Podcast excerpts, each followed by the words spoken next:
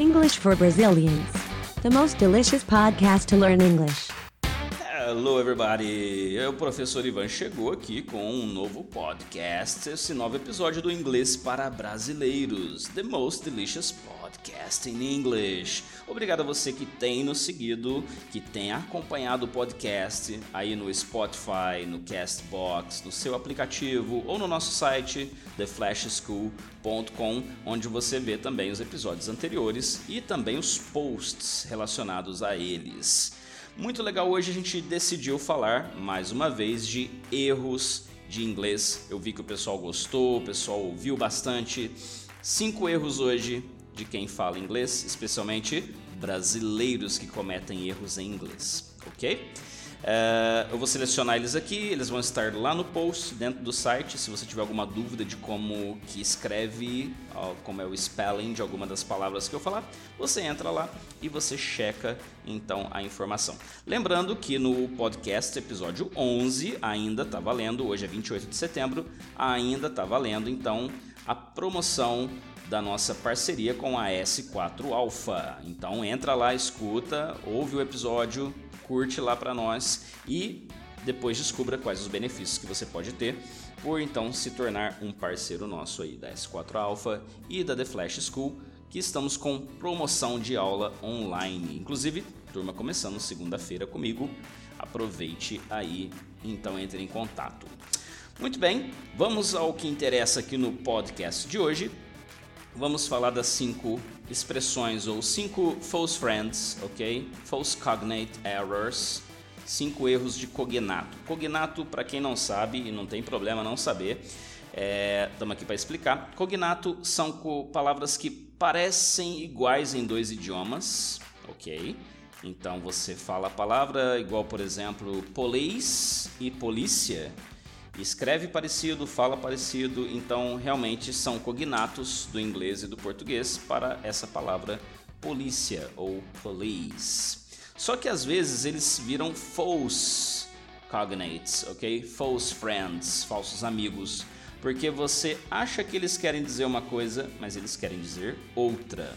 Ou porque você quis traduzir literalmente, ou porque simplesmente você usou de forma errada e às vezes falta um pouquinho de atualização em algumas coisas. A primeira delas, number one, é bitch. Bitch todo mundo associa com prostituta, mas na realidade não costuma ser isso. Em várias situações, bitch é quando uma coisa é complicada, um problema, tem um problema complicado, uma coisa difícil de resolver, né? E aí você fala que ah, essa coisa is a bitch, ok? Isso quer dizer que aquela coisa é complicada, é uma coisa chata. Então, cuidado, nem sempre bitch quer, na realidade, dizer prostituta, ok? Olha como que a linguagem ela, ela muda. Eu acho isso muito interessante, né? Então, é uma linguagem popular, popular, não é vulgar, ok? Isso basta usar na situação correta. A segunda delas, number two, que eu acho que muita gente, muita gente fala errado, é a palavra doubt. Doubt. D-O-U-B-T. Doubt. Uh, bom, a pronúncia é essa, não se fala Daubit, por mais que tenha um B ali. E detalhe, doubt não quer dizer dúvida, como os brasileiros, ah, eu tenho uma dúvida. I have a doubt. No, no, no, tá errado.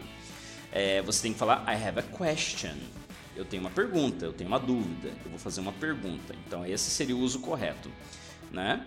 Então, quando você fala I am in doubt, aí você quer dizer eu estou na dúvida, eu não sei, eu não me decidi sobre algo, né? Então eu estou na dúvida. I'm in doubt. Agora, I have a doubt não existe, ok? Ninguém fala isso. Todo mundo fala I have a question.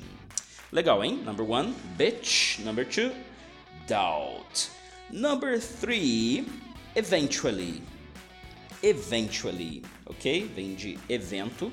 Aí alguns pensam eventually é eventualmente, algo que acontece ocasionalmente, talvez? Não, ok?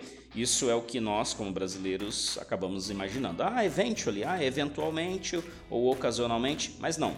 Eventually é quando eu estou finalizando um assunto e eu vou falar só, assim, e aí no fim, ou por fim, ou finalmente, e aí eu uso eventually, ok? Muito cuidado com isso aí. tá bom? É, occasionally, aí sim, ocasionalmente, e, ou então uma outra expressão, tá? Uh, number four, bem literal para nós brasileiros, uneducated ou uneducated, ok? Seria como se falasse não educado, né? Uneducated. Vai estar tá lá no site para você checar o spelling, ok? É, ao contrário do que parece, não quer dizer mal educado, tá? Uneducated é uma pessoa sem instrução, uma pessoa sem cultura. Ela não teve uma educação escolar formal, né? E como é popularmente aceito, tá? Mas não quer dizer mal educado. Mal educado seria impolite ou rude, mas não a palavra uneducated. E por fim, uma outra que eu escolhi aqui para vocês que é parents, ok? Parents, o brasileiro costuma achar que é parentes. Ah, eu tenho um montão de parentes. I have a lot of parents. Não, parents a gente só tem dois, ok? Nós temos dois pais, or mom and dad, ok? Aí se você quer falar da sua família estendida, ah, os primos e tudo mais, ah, eu tenho um monte de parentes, aí você usa a palavra relatives. Aí sim você está usando a construção correta. Então, olha que top. Falamos hoje de bitch, que com certeza quebrou muitos tabus aí, muita gente que achava uma coisa agora acha outra, né? Depois que aprendeu com a gente aqui no podcast. Doubt, que com certeza muita gente usa errado, se você está ouvindo, não vai usar errado mais, com certeza. Eventually, uneducated e, por fim, parents. Dicas simples e rápidas aí que eu acho que vão ajudar muito todos vocês. Muito obrigado por nos seguir. Esse foi o Inglês para Brasileiros. Eu amo gravar esse podcast, gente. É muito top. Vai ser muito mais legal ainda se você deixar o seu comentário, falar pra gente o que você pensa, quiser até mandar um zap, tá lá no nosso site, o zap, entra lá no theflashschool.com, manda pro zap da escola o que você pensa, quer mandar uma mensagem para eu postar aqui no próximo podcast? Manda pra gente, vai ser um prazer. A gente adora o que faz, ok? Aqui na The Flash School e vai ser um prazer para mim sempre poder compartilhar o conhecimento que eu tenho para você, com você que escuta o nosso podcast. Para vocês que já são alunos, muito obrigado por estarem seguindo também e surpresinha, no próximo podcast tem entrevista com aluno. Já gravamos algumas semanas, estávamos aguardando aí Fique esperto, no próximo podcast com certeza você vai achar muito legal ouvir o papo que eu tive com um de nossos alunos, um amigo nosso agora, e vai ser um prazer compartilhar com vocês. Ok, sem mais delongas, thank you so much and bye bye.